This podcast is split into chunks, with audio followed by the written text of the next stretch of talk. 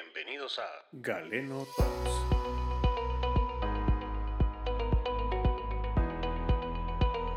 Buenos días, buenas tardes, buenas noches. Hola, ¿qué tal a todos? Bienvenidos a Galeno Talks, un podcast en el que abordamos temas médicos con palabras sencillas. Mi nombre es Minor y hoy vamos a platicar de un tema tal y como lo prometimos en nuestro episodio anterior de la contaminación de los medicamentos. Imagínense ese tema interesantísimo. Pero para eso les quiero presentar a alguien que de verdad para mí es un tremendo no tener por acá. Les cuento que es ya, pues para mí es una celebridad en Guatemala porque tiene un programa, ha salido inclusive en el periódico nacional en una entrevista. Quiero eh, presentarles a alguien que para mí de verdad ha sido un honor y un gusto pues, conocer el día de hoy. Eh, su nombre es David y es eh, el autor de Divulga Podcast, que es un podcast de divulgación científica en Guatemala, de profesión farmacéutico y pues un orgullo para el país. David, ¿cómo estás? Bienvenido a Galeno Talks. ¿Qué tal, Minor? Un gusto. Bueno, primero agradecerte un montón por la invitación y por tenerme acá en tu podcast. Y nada, un gusto estar acá con tu público también. No, el honor es mío. De verdad que es un gustazo y sobre todo con un tema como este, porque es un tema que nos genera, nos genera dudas. Vemos en las noticias que ocurre algo, nos cuentan, eh, siempre hay, digamos, esa, esa duda, ¿no? ¿Cómo está eso de que se contaminan los medicamentos? Porque estamos acostumbrados a pensar que están hechos con estándares súper altos y que pues confiamos, es algo que nos estamos llevando al cuerpo para resolver un problema, no para agravarlo. Así que pues decidimos traer a un experto el día de hoy y qué más que de un farmacéutico con una experiencia como la tuya. Cuéntanos, ¿qué significa eso de la contaminación de los medicamentos? Bueno, es, es muy interesante porque o sea, eso de contaminación de medicamentos se escucha así como muy para título de prensa libre, de primera página, decir como, bueno, tal medicamento viene contaminado, que no sé Así qué. es. Eh, pero creo que es como necesario como aclarar bien a qué nos referimos con contaminación de medicamentos. Porque por, por decirlo, como te conté eh, previamente, pues a mí contaminación de medicamentos me sonaba más como al residuo que dejan estos... El- a los desechos, a los desechos. Algo irresponsable, ajá, ¿no? Ajá, como a, a medioambiental y cosas por el estilo. Pero siento que eh, habría que aclarar bien porque al hablar nosotros de contaminación de medicamentos y lo que decías de que han pasado ciertas cosas ahorita recientemente en el país con uno de estos, se refiere más, eh, por decirlo así, a, a efectos adversos, o, sea, cosas que no están como, que uno no espera de un medicamento, no es como un efecto secundario que, que son los que vienen en la caja, que dice, por, ejemplo, por ejemplo, te puede dar mareos o náuseas o dolor de cabeza y uno dice, bueno, se lo espera.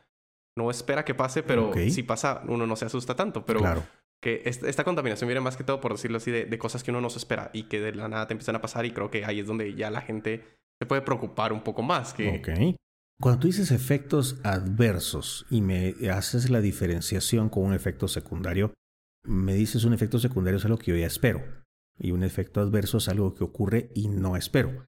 Para que nuestros eh, oyentes en este momento se hagan una idea, ¿cuál sería un ejemplo de un efecto adverso, David?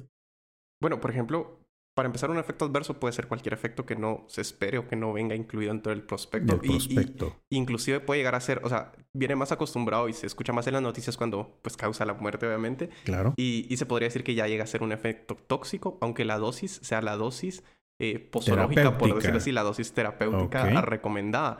Sin embargo, puede llegar a ser mortal, por decirlo así, por una serie, bueno, es una gran diversidad de variables que pueden llegar a causar esto, desde combinaciones con otros o predisposiciones del paciente o cualquier otra cosa, por decirlo así, por la propia idiosincrasia de- del paciente que lo esté tomando. Pero básicamente puede ser cualquier cosa, por pequeña que sea, que no venga estipulado en el prospecto médico o que no venga ya en, ya en la advertencia, por decirlo así, y que sea mu- muy poco probable que pase. Entonces es cuando ya esto se vuelve preocupante y inclusive que no pase, que no, que no le cause la muerte a uno no significa que no sea preocupante, porque también están estos efectos adversos que se dan y se vuelven muy graves después de una larga exposición y, esto pasa más que todo cuando son como medicamentos de enfermedades, por ejemplo, terminales o enfermedades que son eh, que se tienen que tomar eh, medicamentos durante toda la vida, por ejemplo, la hipertensión, la diabetes o cosas por el estilo. O sea que si mi inserto del medicamento dice que un efecto secundario esperado, por ejemplo, puede ser dolor de cabeza o náusea, que normalmente va a decir la frecuencia, ¿no? La frecuencia estimada puede ser que diga raras veces, ocasionalmente, pero no menciona, por ejemplo, la caída del cabello, por ejemplo, o la fragilidad en las uñas, para proponerle algún nombre, ¿no? ¿Y ese sería un efecto adverso entonces? Sí, creo que cabal, ese sería muy preocupante y, es muy chistoso porque creo, creo, que si lo, pensamos como en una mujer, que de repente una mujer está tomando un medicamento, no sé, para, para el asma y que de la nada se le empiezan a caer sus uñas, creo que, creo que se alteraría bastante y, y, es algo que, que, pues que tendría que reportarse y ver qué es, o sea, por qué está pasando esto, si de verdad, y creo que lo primero, eh, es de ver si esto que está pasando está de verdad relacionado, con el medicamento, porque a veces pasan cosas que uno dice como no, seguramente es por esto, pero es como ya se empieza como una investigación de parte de, del responsable del medicamento de ver si esto está relacionado o no, y si sí, pues ya, ya se preocupa uno y también la empresa de que... y se me hace que es, no es fácil, ¿eh? ¿Cómo puedes tú determinar que fue específicamente el medicamento el que hizo que se pudieran quebradizas las uñas o que se caiga el cabello? Ha de ser un, me imagino, me imagino yo, ahí para que lo escuchen también nuestros eh, oyentes, que ha de ser un proceso de investigación complicado, ¿no?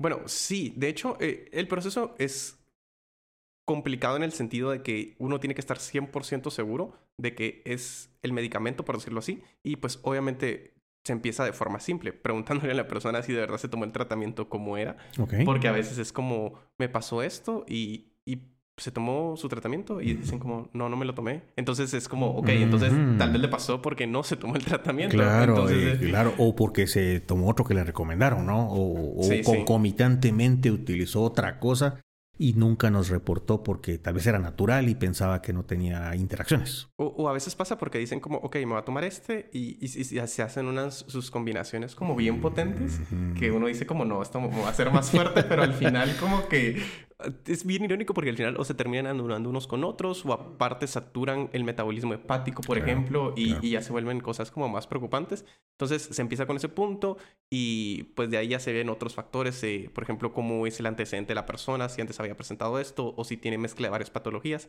La verdad que sí es una, hay que considerar muchas variables y obviamente toda la investigación inicia cuando se le pregunta el historial médico de la persona y básicamente de la historia, de cómo fue. Definitivamente creo que el tema de mm, considerar los efectos adversos cuando se está investigando una interacción o eh, pues un efecto que no se conocía es, es complicado.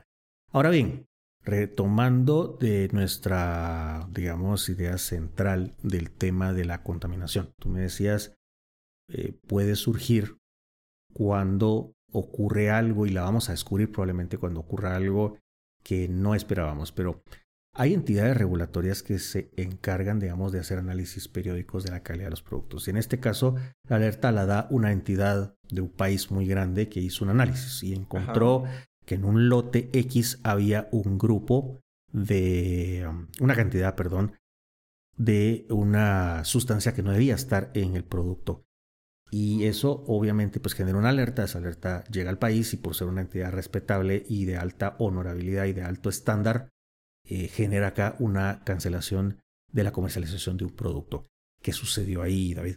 Bueno, eh, en, en, este ejemplo que pones, eh, bueno, si quieres, retomando para mí, los efectos adversos pueden darse como por dos razones. Entonces, este primer caso sería el ejemplo que propones que hay algo que no está, que no debería estar. Entonces, pues esto seguramente se dio por algo que no debió haber pasado. Entonces, eh, puede ser que venga muy relacionado al proceso de, de, producción.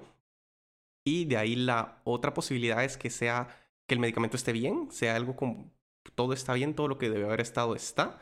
Sin embargo, pasó algo. Entonces, eh, por ejemplo, se almacenó mal, y o se almacenó en malas condiciones o cosas por el estilo y aquí se generó un subproducto que no debió haberse formado, por decirlo así. Por lo que entiendo, me estás diciendo que entonces el cuidado que hay que tener con los medicamentos llega a tal punto que una mala condición de almacenamiento puede hacer que se generen dentro de un producto que está bueno sustancias que no debieron estar ahí. Pues sí, de hecho sí. De hecho, lo más común es que se pierda la actividad del medicamento en sí. Que, por ejemplo, hayan medicamentos que tienen que refrigerarse y no se refrigeran, pues seguramente el medicamento se, arruine. Pero sí, en dado caso, más que todo es cuando con, calor, pues moléculas muy grandes se pueden empezar a destruir, por decirlo de una forma vaga, y entonces, eh, por ejemplo, se pueden empezar a separar los anillos aromáticos o cosas por el estilo y se empiezan a formar pequeños subproductos que pueden llegar a tener cierto porcentaje de toxicidad. Entonces, eso es como cuando ya se vuelve algo preocupante. Entonces, si, pongámosle aquí también afecta porque los medicamentos tienen una fecha de vencimiento. Justo preguntarte eso yo ahorita, precisamente si estaba relacionado también con el vencimiento, ajá. Entonces, eh, pues precisamente los productos no tienen una fecha de vencimiento porque la gente se las ponga porque sí. O sea, es, las industrias podrían, si el producto nunca venciera, pues la industria nunca se lo pondría, porque obviamente, entonces, eh, cuando un producto tiene fecha de vencimiento, pues lo más común es que es porque se empieza a bajar eh, la cantidad de principio activo que tiene el producto. Entonces, eh, por ejemplo, lo más común es que el producto diga que si de principio activo tiene, por ejemplo, 100 gramos, bueno, 100 gramos es mucho, perdón, 100 miligramos. 100 miligramos. Entonces, que tenga que tener fijo en el, dentro del periodo de de vigencia. De vigencia, que tenga que tener entre 90 y 110. Pero que no pueda tener menos ni más. Ok. Pero cuando pasa el periodo de vencimiento, pues regularmente ya es que tiene menos del 90%. 90%. Pero sin embargo, también puede ser que, y estos son muy pocos casos, pero puede ser que ya se empiecen a formar subproductos. Okay. Porque la estabilidad del producto, pues obviamente está comprometida. Y a veces no es como que, ok, hicimos un estudio y se forman estos subproductos, sino que simplemente el estudio llegó hasta ese punto. Y la industria está segura que el producto funciona en ese periodo de tiempo tal vez comentarle a nuestro público el tema de eh, los anillos aromáticos, que es un anillo aromático, porque eso puede generar dudas. ¿no? no estamos hablando de desinfectantes ni de, ni de aromatizantes de ambiente, sino un anillo aromático para que pues, aclararlo y tratar de simplificarlo es una estructura que eh, está compuesta por, por algunos átomos de carbono y de hidrógeno y que tiene una forma, lo voy a poner muy sencillo, una forma circular a la hora de, de graficarlo en una, en, una, en un papel. Entonces por eso se denomina anillo y pues el tema de aromático tiene que ver con que es un anillo cerrado y que hay compuestos, no tiene que ver con que generen olor, aunque curiosamente los aromáticos tienen un olor muy agradable algunos, pero pues aclarando eso. Y la otra, eh, déjame recordar porque acabo de, tener un lapsus, me decías, ah, que podían generarse subproductos. ¿Cómo les explicamos nosotros de una manera muy, muy sencilla? De hecho, nuestro eslogan es tema médicos con palabras sencillas. ¿Cómo simplificamos acá el tema de subproductos? Pongámoslo como un Lego. O sea, al final el cuerpo está hecho a base de, de receptores, por decirlo. Entonces, los medicamentos atacan sitios de unión específicos. Entonces, eh, por ejemplo, si tenemos un Lego muy grande que encaja justamente en un lugar, pues ahí es donde tiene que ir. Correcto. Pero, por ejemplo, cuando ya pasa mucho tiempo, no es que todo el medicamento eh, se pasa la fecha de vencimiento y todo el medicamento se, se desarma el Lego, por decirlo así. Pero cierto porcentaje de Lego se puede empezar a desarmar. Entonces, pues obviamente el producto ya no va a encajar donde debe y entonces pierde actividad. Sin embargo, aquí lo que pasa es de que, por ejemplo, estos Legos más pequeños que se empiezan a formar de este Lego más grande, pues pueden venir y encajar en lugares donde... En otros sitios. En, otros sitios de unión donde antes no encajaban porque el Lego estaba grande. Ok. Pero ahora estos Legos que son más pequeños pueden venir y acoplarse a ciertos lugares que no deberían y entonces interfieren como con, las moléculas endógenas que son propias del cuerpo y cosas así. Entonces aquí es donde ya empieza a haber como este tipo de problema. Y al final, eh, pues en sí, e-, ese es el gran problema, que no es como que las industrias investiguen como qué pasa después del, periodo de vencimiento dentro del cuerpo, sino que están seguras que en el periodo de vigencia el medicamento es seguro y efectivo. Ya después de eso existe como un desconocimiento, lo veo yo, pero ese desconocimiento pues eh, ya no es, ya no causa seguridad en el medicamento. Entonces, ese es, por decirlo así, estos subproductos que es de un Lego muy grande que, que se desarman y poco a poco llegan a sitios de unión que no deberían. Y que pueden tener efectos inciertos en las personas, tomando en cuenta que...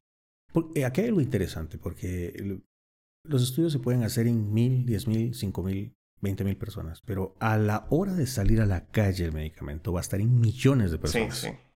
Entonces ya la posibilidad de que estas, estos millones de personas reaccionen de manera distinta al medicamento aumenta. Las probabilidades aumentan mucho. Y eh, máxime aún cuando el producto se degrada de esta forma que tú dices y que comienza a tener actividades en otros sitios en los que no debe actuar.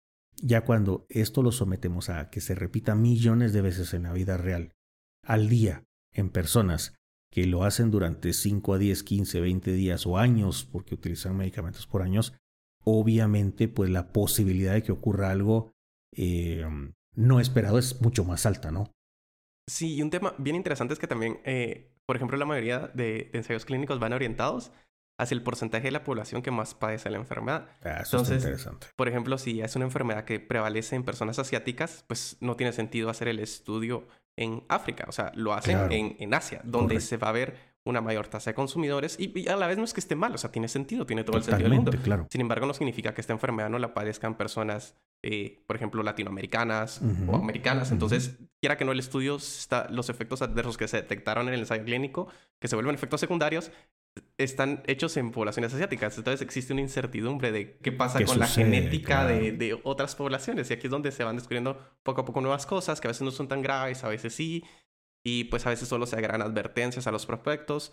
Y en el peor de los casos es cuando se da, por ejemplo, el retiro El producto. retiro, exacto. Y, y en este contexto de, que tenemos hoy, eh, hablamos de retiro. ¿Qué es lo que sucede con la contaminación de los medicamentos? Porque esta es una noticia que, como tú dices, va para titular de, de la prensa, pero nos genera miedo, ¿no? Porque entonces va a venir un grupo de personas que te va a decir, bueno, ¿y qué hago? Yo dependo de este medicamento para mi tratamiento, ¿sí? Para mí, para vivir. En muchos casos puede ser que sea un medicamento que ayude a que la vida, digamos, continúe de manera normal. ¿Qué puede pasar? Porque una noticia de estas puede hacer que la persona diga, no, yo lo dejo, lo dejo definitivamente porque ya leí por ahí que eh, tiene un, hay unos contaminantes ahí que pueden causar cáncer y me puedo morir. Eh, sabemos que el riesgo puede ser que sea muy bajo y que esta persona por haber dejado de usar el medicamento se arriesga más. Entonces, ¿cómo hacemos nosotros para tener la certeza de que los productos que estamos utilizando eh, en condiciones normales, no te hablo de, un caso de un retiro, son seguros? ¿Qué sucedió en este caso? Bueno, hay que tomar varias cosas en cuenta. Por ejemplo, lo primero es de que, o sea, estas cancelaciones o retiros de medicamentos pues pasan, efectivamente pasan, pero si comparamos la cantidad de retiros que hay a la cantidad de medicamentos que existen, pues es poquísima la- la prevalencia. O sea, pasan, pero por ejemplo, que yo vea en la prensa de que hubo un retiro de tal producto, y creo que es más común verlos en, en, en alimentos, que hubo un retiro de tal lote porque estaba contaminado. Eso no significa que todo el- todos los productos de, de- del supermercado están contaminados. ¿Es correcto? Y Es creo que ahí uno no hace la asociación. Sin embargo, si uno ve un titular de que tal medicamento estaba contaminado por tal producto cancerígeno, uno dice como, uy, no, todos los medicamentos dan cáncer. Exacto, eso, eso quería llegar, porque eso, esa puede ser la interpretación de la gente. Ajá. Los medicamentos son peligrosos. De- ya no hay que tomar medicina porque la industria lo quiere matar a uno, ¿no? Bueno, y entonces al final eh, creo que viene y uno empieza como a asociar como que, que todos los medicamentos vienen y, y están, contami- están contaminados, por decirlo de una mala forma, o que toda la medicina es mala, por decirlo así.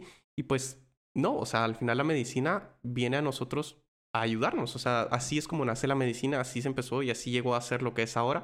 Al final, la idea de la medicina es, eh, pues, prolongar la vida de las personas Y y, la por eso la expectativa de vida Claro, ha crecido ah, mucho muchísimo. también. Que Entonces, de hecho es la razón por la que nos enfermamos más, en, en una de las causas por las cuales hoy nos enfermamos más, Sí. porque vivimos más. Y, y, y aparte también, es- es- eso es muy cierto, porque hace poquito hablábamos también con un antropólogo que, que decía como, ok, tal vez hay más enfermedades ahora, pero también antes la gente vivía hasta los 40 y de ahí te morías porque, porque ya era tu hora. O sea, como que la- los humanos no están hechos para vivir más de No 40 estaban años. hechos, sí, es, es un tema bien interesante. De hecho, comienzan a aparecer enfermedades que no conocíamos. Y no es que ahora eh, nos estemos inventando las enfermedades, es que no vivíamos lo suficiente como para enfermarnos de algo que, vamos a decirlo en palabras sencillas, se desgasta con los años, un órgano que, el corazón que late millones de veces durante la vida, la piel que se recambia cada, la capa externa cada 7 a 21 días, el intestino que cada 21 días se recambia completamente. Claro, pues eso lo hace una cantidad de años, pero le empezamos a prolongar la vida, obviamente la posibilidad, como decía mi abuelito, de que una pieza falle, aumenta, mijo. Y me gusta esa parte que mencionas, bueno, la medicina está acá para una razón, ¿no? Que es mejorar la calidad de vida, prolongar la vida, ojalá en uno de los casos. Entiendo yo, David, no debería yo de suspender entonces por paranoia mis medicamentos porque escuché que uno ha sido retirado, ¿no? Pues sí, efectivamente sí. Y más que todo es como en enfermedades, por ejemplo, hipertensión, que de repente yo, yo dejé de tomar mis hipertensivos, pues, pues lo más seguro es que me dio un infarto. Claro, eh, la posibilidad en las crónicas no transmisibles es muchísimo más alto. Si los medicamentos entonces eh, son seguros, yo debería interpretar este retiro como algo positivo. Y cualquiera me va a decir en este momento, no, ¿cómo va a ser positivo un retiro de medicamento? Pues sí, porque nos están alertando. O sea, el peor de los casos, que ojalá nunca sucediera, es que se ocultara esto y de verdad hubieran consecuencias. O sea, el retiro es algo positivo. Quiere decir que hay autoridades vigilantes, que tenemos autoridades en nuestro país que se están preocupando por decir, oigan, esto no puede continuar porque puede generar un riesgo, que es mínimo, por cierto, ¿no? Pero pues puede generar un riesgo. Ahora bien, no estamos hablando de una contaminación de que le cayó algo al medicamento adentro o de que en el camino le metieron algo y está contaminado, sino tú nos dices el producto fue bien producido, lo más seguro, 100%, casi 100% seguro, pero algo ocurrió durante el transporte probablemente. Se almacenó mal, tal vez viene en el barco y le dio el sol, tal vez estuvo en un contenedor mucho tiempo y se generan uh, estos compuestos que hoy provocan el retiro. ¿Qué tan común es esto? Pues la verdad yo siento que no es muy común. Yo al menos no, no he escuchado de muchos y, y quiera que no, creo que esto se ha vuelto como cada vez más estricto. O sea, al final hablábamos hace poquito que la industria farmacéutica es una industria muy controlada, pues no porque, no porque ella quiera, sino porque se lo ha ganado. Entonces, si miramos el pasado, lo vemos con vergüenza, porque la verdad es que han habido muchos desastres así muy gruesos, pero era porque eh, o sea, no, es como una justificante, pero al final como que todo estaba comenzando y pasaron cosas pues terribles y la industria se ganó sus regulaciones que tiene. Y cada vez que, bueno, la, verdad es que hoy, justamente eh, existen como líneas del tiempo muy geniales donde pasan como qué pasó y qué regulación surgió después de esto. Entonces así justamente ha ido creciendo la regulación. Entonces cada vez ahora siento que es menos común que pase algo así pues precisamente por toda la regulación que existe, que se ha ganado a la industria y, y, cada vez es más, y a veces ya no hay más, pero la que existe la hacen más específica, entonces al final como que la, la industria pues no tiene muchas opciones más que volverse más, bien, volverse más estricta, ¿no? y le sale más costoso y todo, pero pues tampoco es una industria que, que, no gane dinero. Entonces, al final, que lo que importa aquí es la salud de la gente. Y es como la industria debería de verlo, como, como lo que importa es el paciente. El paciente. El paciente y no otra cosa. O sea, al final, obviamente es un negocio, pero al final existe la esperanza que todas las industrias lo ven así. Es un negocio, pero es un negocio que se está relacionado con vidas. Entonces. Busca el bienestar del paciente, ¿verdad? Sí, definitivamente que creo que Creo que esa debería ser la línea de pensamiento que, que debería manejarse la industria. Y, um, y, bueno, la verdad es que, eh, ¿qué te puedo decir? Me parece interesante entonces entender hoy esto. Eh, creo que en conclusión, en este punto podemos decir, si usted escuchó la noticia de la cancelación de, la comercialización de un producto, no deje de tomar su medicamento, aunque se llame igual. Mejor consúltelo con su médico, revise qué opciones tiene antes de hacer un cambio. Que un producto haya tenido hoy el infortunio de, haber dado positivo en un análisis, eh, no quiere decir que no ocurra con otras cosas. David mencionaba lo de los alimentos. Y si usted entra a la página de la Administración de Drogas y Alimentos de los Estados Unidos, todos los días va a encontrar que algún producto fue retirado por alguna razón, ya que pudo haber sido desde que el empaque está malo, que la fecha de vencimiento iba equivocada, que a alguna máquina le faltaba una pieza y entonces andan buscando el tornillo en el lote.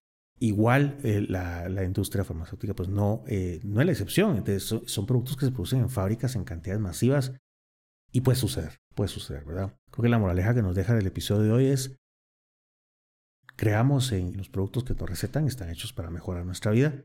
Y bueno, ya entendemos hoy que se trata de que no es que nos quieran matar agregándonos En realidad pudo haber sido lo que ocurrió. Y sabes, eso me hace pensar algo para, para ya para cerrar. Quiere decir que si yo no almaceno mis medicamentos de una manera apropiada, si yo los dejo en el carro, por ejemplo, ya, y los dejo todo el día bajo el sol, todos los días, yo me estoy arriesgando a que a, exactamente a lo mismo, ¿no? No, sí, efectivamente. O sea, como, como, les decía, lo más común es que el efecto, lo, más común es que pase que, que el medicamento pierda. Ya no funciona. Pierde su efecto. Pero sí, o sea, obviamente los medicamentos, la mayoría de medicamentos está hecho para ser almacenado a menos de 30 grados. Y imagínense que... En Zacapa eso no se cumple, pues, o sea... No, pero imagínense que tengo mis, mis medicamentos guardados en la... En, la, guantera. imagínense cuánto llega eso. Llega como Más a... de 50 Como a 50 fácil. Fácil. Y si dejo una pastilla ahí, que ¿Un mes? O sea... No, si dejo mi blister, imagínate que todos los días le dejo para que no se me olvide. Al final de los 10 días del blister, ya ese medicamento probablemente ya no tenga la potencia que quería tener. Y creo que algo bien interesante es que lo importante es que la gente deje de pensar de que lo que está ahí es como una recomendación, porque lo que está ahí es por algo y, y, no es como que piensen como que la industria lo puso a la fuerza, porque obviamente a la industria le sería mejor no poner rangos de temperatura, porque lo podrían transportar por hielo o a los desiertos y todo, o sea, que lo pongan, en, que, le, que le pongan un rango es porque efectivamente ese era el rango máximo a lo que lo podían ampliar. Entonces, eh, si hay un rango, si hay una fecha, es porque, pues, esa fecha la, la, pudieron expandir lo máximo posible, pero ese es el tope. Entonces, por algo está y, y pues si, si, la industria lo hizo como hasta cierto punto como forzada porque ya no se podía más, pues no, no tiene sentido que nosotros vengamos y le demos más tiempo todavía. Y retemos esto, ¿verdad? Como, bueno, esta pastilla se me venció hace dos años, pero... Todavía aguanta, todavía se ve entera. sí, no, eso es interesantísimo. La verdad es que siempre me ocurre lo mismo. En este punto yo le digo a mis invitados, no lo vas a creer, pero llevamos 27 minutos de podcast. Es una ah, cosa que, que, de verdad es interesantísimo. Yo espero, David, que no sea la última vez que te tengamos acá en Galeno Talks. Eres bienvenido, esta es tu casa, ya sea de manera remota o presencial, porque les cuento, es el primer episodio que grabamos presencial y, tuve el honor de hacerlo con, con David acá. Quiero agradecerte mucho tu apertura. La verdad es que les cuento, no me dijo que no, en lo más mínimo de un solo, entrémosle. Así que bueno, gracias, de verdad es un honor estar con, contigo, compartir este momento y a usted que está en casa, pues muchísimas gracias David, un placer. Sí, un placer y muchas gracias por la invitación, Manuel. Ha sido todo un gusto. No, es un gustazo. Bueno, bueno, pues eh, usted que está en casa, cuídese. Le agradezco mucho el haber estado con nosotros el día de hoy. Esto fue Galeno Talks. Esto fue Galeno Talks.